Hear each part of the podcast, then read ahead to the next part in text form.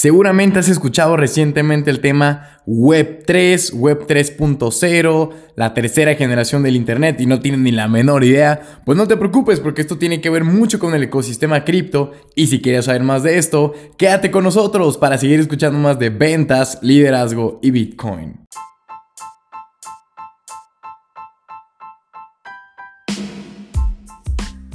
¿Qué tal, damas y caballeros? Les habla César Cosio desde Guadalajara, Jalisco, México, para platicarles acerca de Bitcoin y sobre todo este concepto tan popular que es la Web 3, ¿no? Pero obviamente hay que entender qué es la Web 1, Web 2 y Web 3, ¿no? Porque es una trilogía, es como una, una franquicia de Marvel, de DC Comics, que bueno, le va muy bien, pero hay que entender primero el origen para saber después qué es lo que le va a pasar, o mínimo entender el contexto general, vaya.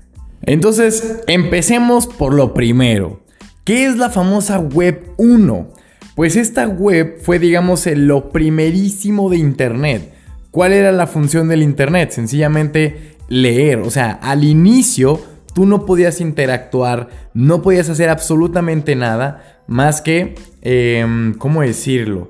más que solo estar en un frente al monitor, googlear un sitio web, una página web más que nada y encontrar la información. Y si tú querías subir fotos, querías subir un blog, tenías que crear tu propia página web, que yo creo que es de esas, me imagino que todavía han de existir. Yo me acuerdo que cuando hacía las tareas en la primaria, había unas páginas tan pero tan feas, o sea, que de colores, que brillaban y la letra, o sea, mientras más llamativo mejor, pero ¿qué es lo único que podías hacer ahí? Leer. Tú o una de dos, o tenías que ser alguien que supiera crear dominios web como por ejemplo micrypto.com. Ok, pues micrypto.com y yo ahí lo único que voy a poner es texto y la gente va a poderlo leer, va a poder ver las imágenes que comparto y ya pero realmente no hay ninguna interacción. También ahí era parte del correo electrónico sus inicios. El solo enviar y recibir correo y ya, y ya, párale de contar. Todavía no había nada más. O sea, suena como muy aburrido, ¿no? Como tener un periódico pero digital. Pues eso era la web 1, donde solo era información y digamos en un formato leíble. No más, no más, ¿sale?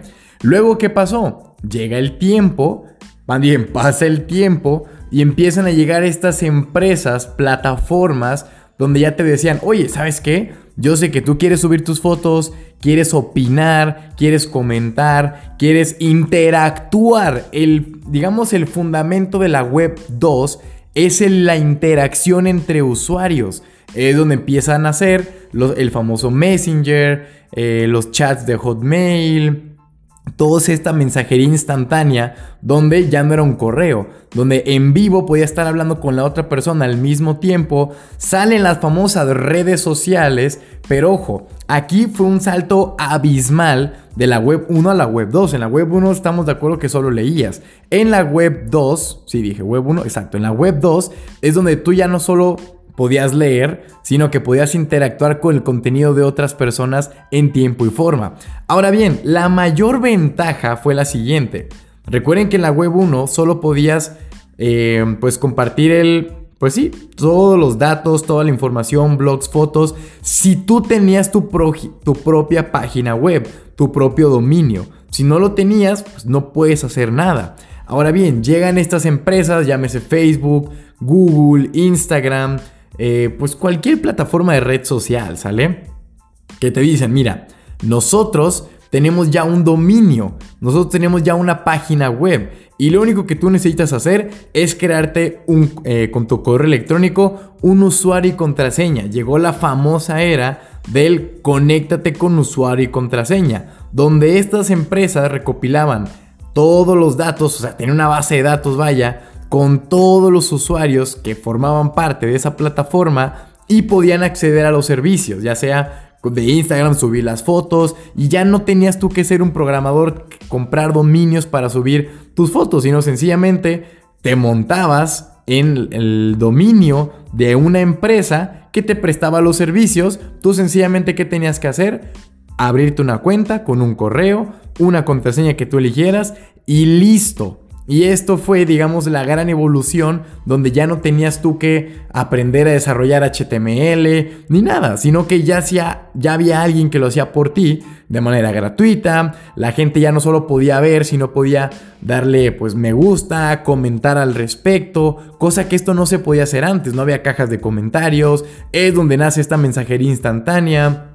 Eh, WhatsApp, Messenger, todo este tipo que, bueno, ustedes ya lo conocen de pies a cabeza porque es algo mucho más actual, ¿sale? El problema de esta Web 2 es que sí, efectivamente, ya no tienes que saber bastante de tecnología para poder subir un contenido muy X, sí, no tienes que eh, estarte preocupando por absolutamente nada más que tener un usuario y una contraseña, pero el grandísimo problema es que toda esta información es recopilada por la misma empresa a la que tú le estás dando los datos. Porque acuérdense algo, si tú tienes videos en YouTube, por más que sea tu canal, no son tus videos. Y tú dirás, ¿por qué no? Está en el canal, yo lo doy de baja cuando quiera. Sí, mi amigo, pero chance y ellos te bloquean el canal antes de siquiera tú te des cuenta. Y si te lo bloquean, ellos te pueden ya no dar acceso, te pueden restringir. Pues es lo que está pasando, bueno, lo que pasó hace creo que un año en Twitter con Donald Trump él estuvo pues ahí moviendo unas manifestaciones en las campañas electorales y le dijeron, ¿sabes qué? Tú no tienes permiso de usar Twitter, te vamos a banear, le cerraron la cuenta, ya no pudo escribir, entonces toda esa información queda en un ente centralizado, que son estas empresas súper grandes. Es más, vamos a ver la web 2 como si fuera un terreno en renta o un yo lo digo como si fuera un departamento, una torre de departamentos. Obviamente el constructor pues se llama Facebook, ¿sale? O bueno, en este caso Meta, que Meta es la empresa que tiene Insta ta ta ta ta. Ok.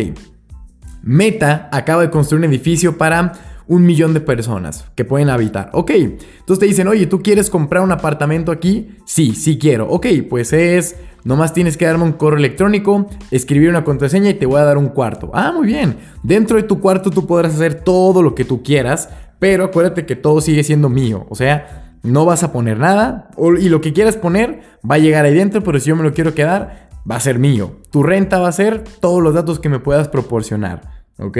Y listo, y ellos te pueden sacar del departamento cuando quieras, lo pueden cerrar, se pueden mover, pueden cambiar términos y condiciones, y tú qué haces? Absolutamente nada. Es la era de la información centralizada, donde aquí las empresas buscaban tener el control de toda la data. ¿Qué es la Web 3? Es justamente todo lo que ya hemos visto sobre la información, la interacción, el estar conectado con el mundo de manera inmediata, pero descentralizada. Y por descentralizado me refiero a que toda la información que tú vayas a tener, pues ya no necesitas tener un correo ni una contraseña, sino que para la gente que ya está un poco más metida en el mundo cripto, eh, hablando de DeFi, DEX y todo lo demás, sabe que para conectarte a PancakeSwap, a Uniswap o a ciertos protocolos descentralizados, ya no hay un botón como por decirte Binance, Bits o de oye, inicia sesión con tu correo y contraseña sino que aquí lo que te pide es conecta tu wallet, conecta tu billetera. Y esto es algo, un paso muy importante, porque aquí ya no estás dando tus datos a otras personas sin tu consentimiento, sino que tú conectas tu billetera, le das permiso a través de un contrato inteligente que pueda acceder a los fondos, ¿sale? En este caso cripto obviamente, pero también puede basarse en tecnologías blockchain, la data que tú vayas a tener ahí. Entonces la Web 3 es esta misma era de información, era de interacciones, pero descentralizada, donde el poder no recae sobre una empresa, sobre un CEO, sino de una manera muy libre. Y esto, créeme, va a ser un gran empuje, porque era, era increíble cómo muchos sectores ya estaban descentralizados, y sin embargo el Internet era algo que no está de, que no está descentralizado. O sea, tú dices, ¿cómo no? Internet es gratis, cualquiera lo puede lo puede tener, googlear, meterse. Oh, y acabas de decir, acabas de googlear. ¿Qué es Google? Google es una empresa que recopila datos, ¿sí? Y se lo vende al mejor postor. Ahora bien, ¿qué aplicaciones podemos utilizar nosotros de la web 3.0? Tenemos como el caso de Brave, que ya he hablado, ah, ya he hablado aquí en el, en el podcast sobre eso, un navegador que te paga por usarlo y sobre todo respeta tu privacidad, entonces son cosas muy interesantes. Ese es un navegador descentralizado todo el hecho de que tú tengas un Trust Wallet, MetaMask y te conectes a estos sitios ya te vuelve descentralizado, donde tú no tienes un usuario y contraseña, tú tienes un hash y ese hash se vuelve tu identidad.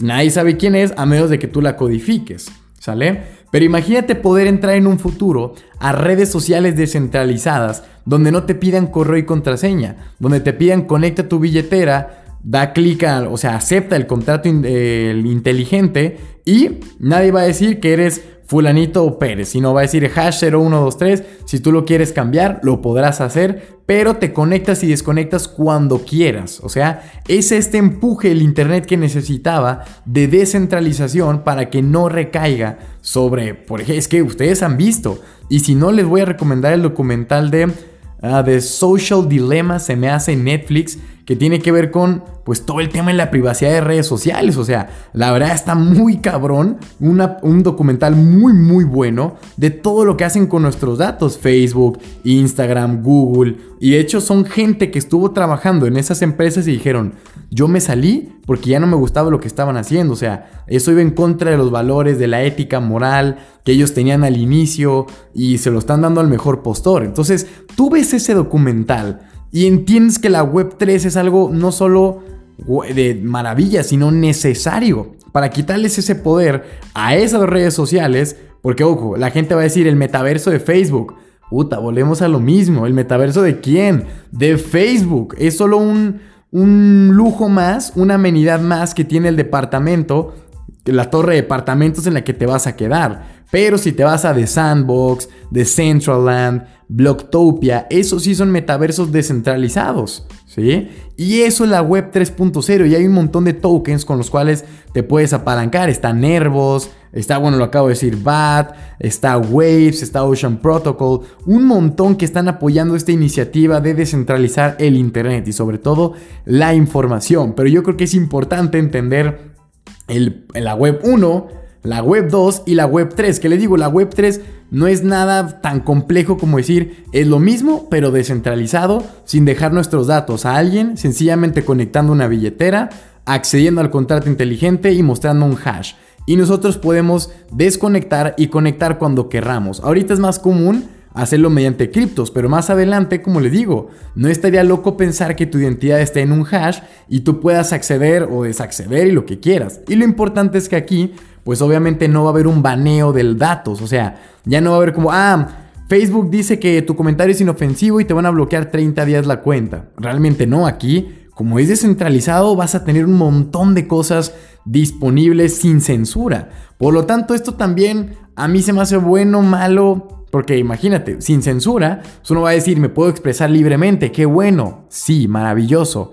Pero sin censura es que también eso puede conllevar a ciertos riesgos, pero vamos a ver el desarrollo de este tipo de redes sociales descentralizadas, qué tal les va. Así que, como siempre, activen la campanita de este episodio en Spotify, denme 5 estrellitas, caray, que ahí vamos subiendo en el rating. importante, si les escribe un tal Cesarowski en Instagram, no soy yo. Hay cuentas que están haciendo pasar por mí, estafando gente, robándoles. Por favor, no caigan en eso, ¿sale? Y como siempre les digo, en la descripción de este episodio van a tener un link con mis redes sociales para que me sigan en Telegram, se suscriban a YouTube donde analizamos el mercado cripto de lunes a viernes, de 10 de la mañana hora México a 11 pues, hora México. Este, ahí tengan mis redes, mi WhatsApp para cualquier duda, pregunta, queja o sugerencia. Y como siempre les digo, este es Cesarowski y les mando un cripto abrazo.